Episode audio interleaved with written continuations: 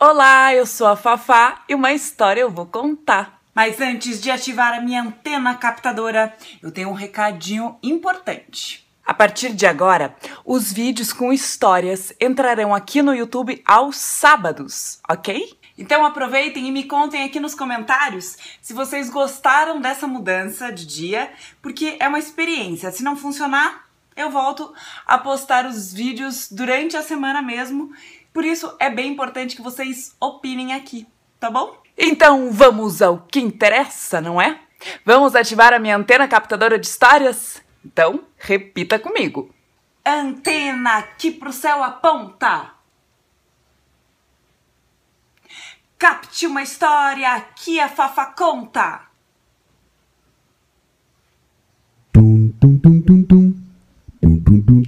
A história de hoje é A Árvore das Lembranças, de Brita Teckentrup, da editora Rovelli.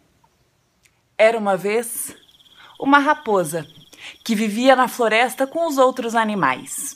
Ela levou uma vida longa e feliz, mas estava ficando cansada. Bem devagar, ela foi até seu cantinho favorito na clareira, olhou para sua adorada floresta pela última vez e se deitou. Fechou os olhos, respirou fundo e caiu no sono para sempre. Ao redor da raposa, tudo estava quieto e tranquilo. Começou a nevar e um delicado cobertor de neve se estendeu sobre ela. A coruja, que observava a raposa do alto de uma árvore, voou e pousou ao lado da amiga. Ela estava muito triste. Ela conhecia a raposa bastante tempo, mas sabia que tinha chegado a hora de sua amiga partir. Um a um, os amigos da raposa foram chegando à clareira. Primeiro o esquilo e a doninha. Depois o urso, o veado, o passarinho e, por fim, o coelho e o rato se sentaram perto dela. A raposa tinha sido muito amada por todos eles. Ela era gentil e atenciosa. Ninguém conseguia imaginar como seria a vida na floresta sem ela. Os animais ficaram sentados em silêncio por muito, muito tempo. A coruja foi a primeira a falar. Ela sorriu com ternura e disse: Me lembro bem quando eu e a raposa éramos muito jovens. Todo outono a gente competia para ver quem conseguia pegar mais folhas secas. Os outros bichos lembraram e sorriram. O rato disse calmamente: Eu lembro que a raposa adorava ver o pôr do sol. Ela sempre se sentava bem aqui. Os outros animais lembraram. Muitos deles também tinham visto o sol se pôr na companhia da raposa. Aquela era uma lembrança feliz e todos sentiram um calorzinho gostoso no peito. O urso lembrou que a raposa tinha tomado conta dos seus filhotes em certa primavera. O coelho sorriu ao contar que ele e a raposa costumavam brincar de pega-pega no matagal. O esquilo lembrou que no inverno anterior a raposa o ajudara a desenterrar as nozes que tinham afundado na neve. Cada amigo foi relembrando os momentos especiais que tinham vivido com a raposa. Com sua ternura e generosidade, a raposa havia deixado sua marca na vida de cada um dos animais da floresta. E eles sorriram ao se lembrar dela.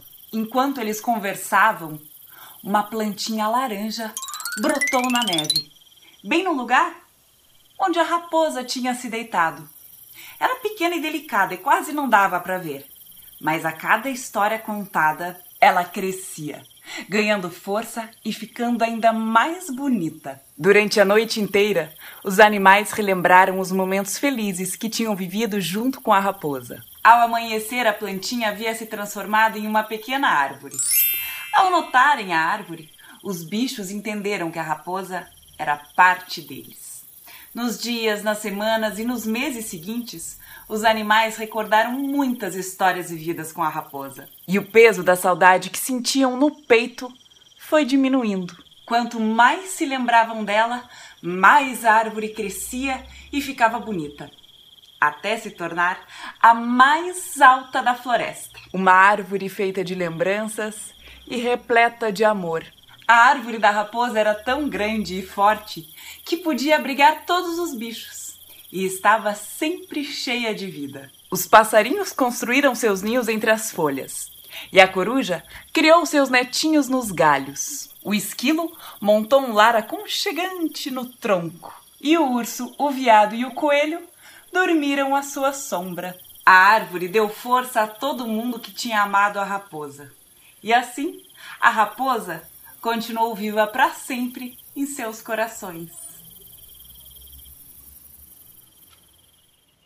Você gostou dessa história? Então, clique na mãozinha aqui embaixo, ó, para eu saber que você curtiu. Comente, compartilhe com os amigos e se inscreva aqui no canal para não perder nadinha. E lembre de dizer também se você achou que sábado é mesmo o melhor dia para eu colocar os vídeos aqui no YouTube. Eu conto com a tua opinião, tá bom? O beijo especial de hoje vai pro Nuno, pra Ana Lu e pra Emily. Claro, um beijo para você também. Tchau e até sábado que vem.